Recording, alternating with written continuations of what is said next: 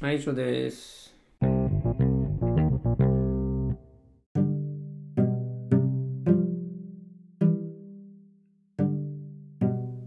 んかあの、アメリカに いた時に、その留学でね、最初は留学で行ったんですけど、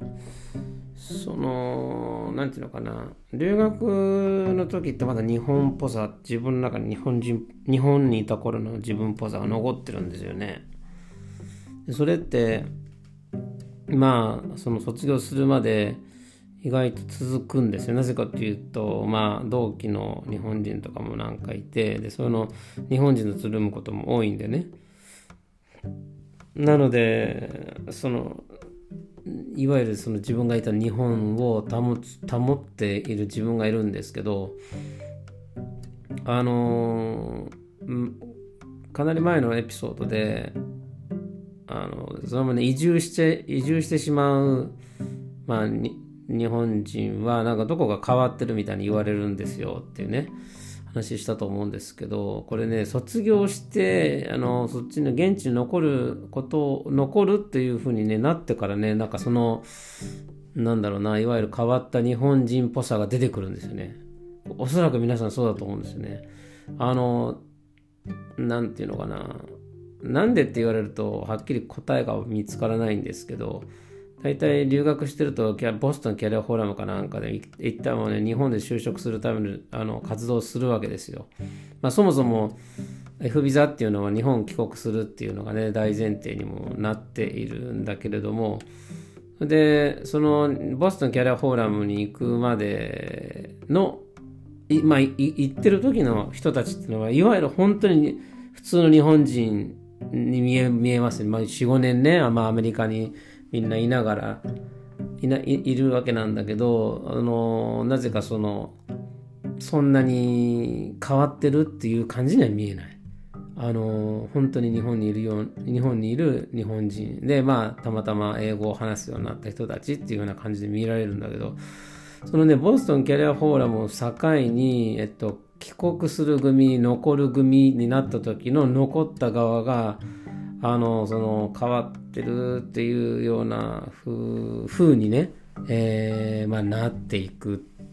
のを自分では感じてましたね。うんその不思議まあ不思議と言ったら不思議ではあるんだけど日本ってそのコミュニティがなかなかできないんですよね。でコミュニティがあってもねやっぱすごく古いコミュニティしか残んないんですよ。韓国とか中国とか多分違って韓国とか中国って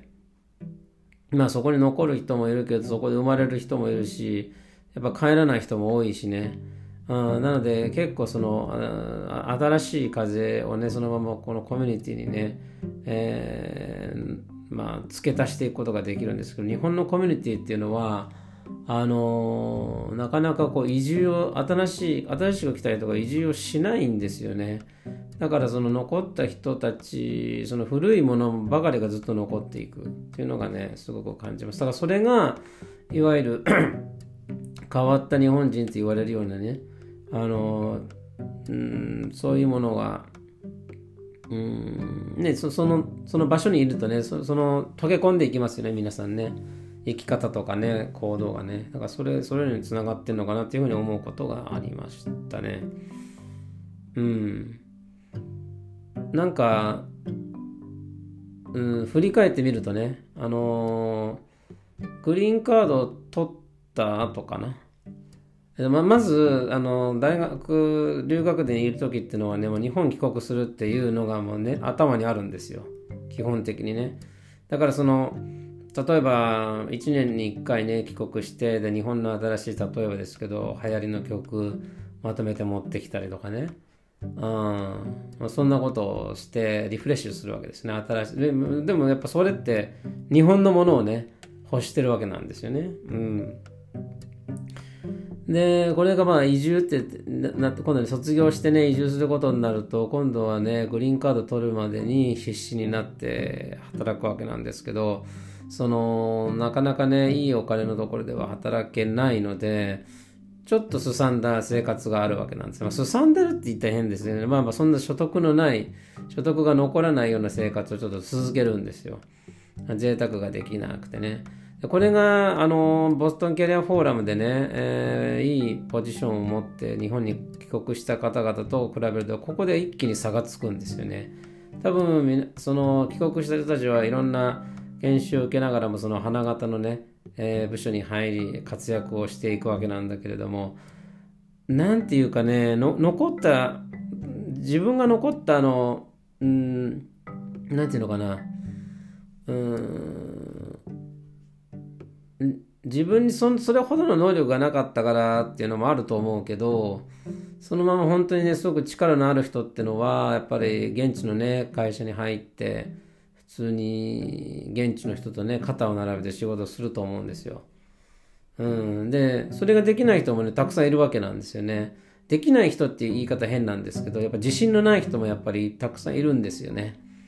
うん、勝手に自分にその制限をね、あの設けてしまう人たちってたくさんいるわけなんですけどやっぱその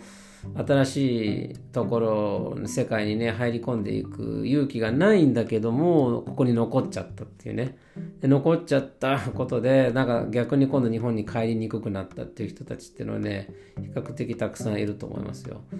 であのー、多分ね親御さんとかもあの移住した後っていうのはねその親御さんと一緒に移住するわけじゃなくて子供だけが移住してるわけで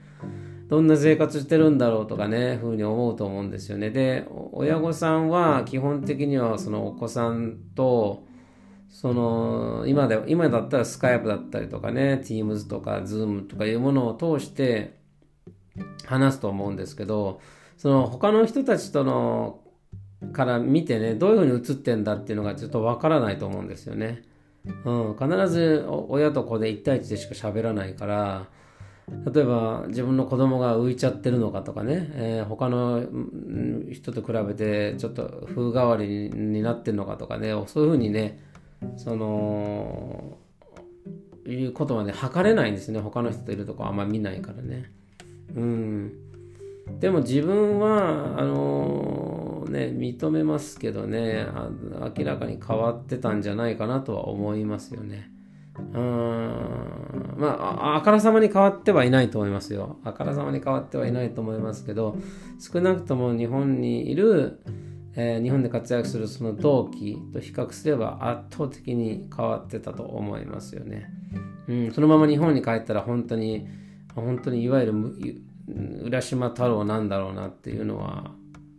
向こうにいながらにしてね感じてましたね。実際にねやっぱり日本帰国を決めた時もねやっぱ浦島太郎みたいな感覚ではありましてねなんでこれがダメだったんだろうとかねいろいろたくさんあるんですよ。うん。あとは帰ってくるとねやっぱあのビジネス英語なの、ね、敬語が使えないから日本語が変なんですよね。はい。だからねそういったところもねなんかその中途半端なっていうふうにね思われる要因の一つかなとはちょっと思いましたね。うん、ただもうねあの変わってるっていうこと自体はあの変わらないですからね、えー、むしろそれがあのそれを強みにして生きていかないと普通に塞ぎ込んじゃうのかなっていうふうに思いますよね。だって移住してるわけだから10年近く、まあ、5年以上10年未満ぐらいはねいるわけでその移住してた時間を日本にいる、まあ、社会人のね、えー、雇用主とかはまあ空白の時間みたいに思うわけですよ。うん、少なくともあのあまりあまり職歴にカウントしてくれないんでね。うん。だからそういう意味ではあの留学っていうとかね、移住するまあ留学がきっかけなので、まあ、そうリスクはあるんですよね。居残ってしまった場合のリスクっていうのがあるんですけど、そういうのもね、その帰ってくる時のそのギャップにね、あの、腰任されないように、えー、してもらえるのが一番いいんだけれども、でも、おそらくですけどね、これは、うん、日本だから、そういうふうに、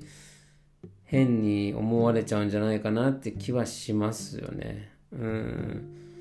あの、例えばですけど、アメリカではいろんな英語を喋る人がいるわけですよね。そのいろんな鉛を持った、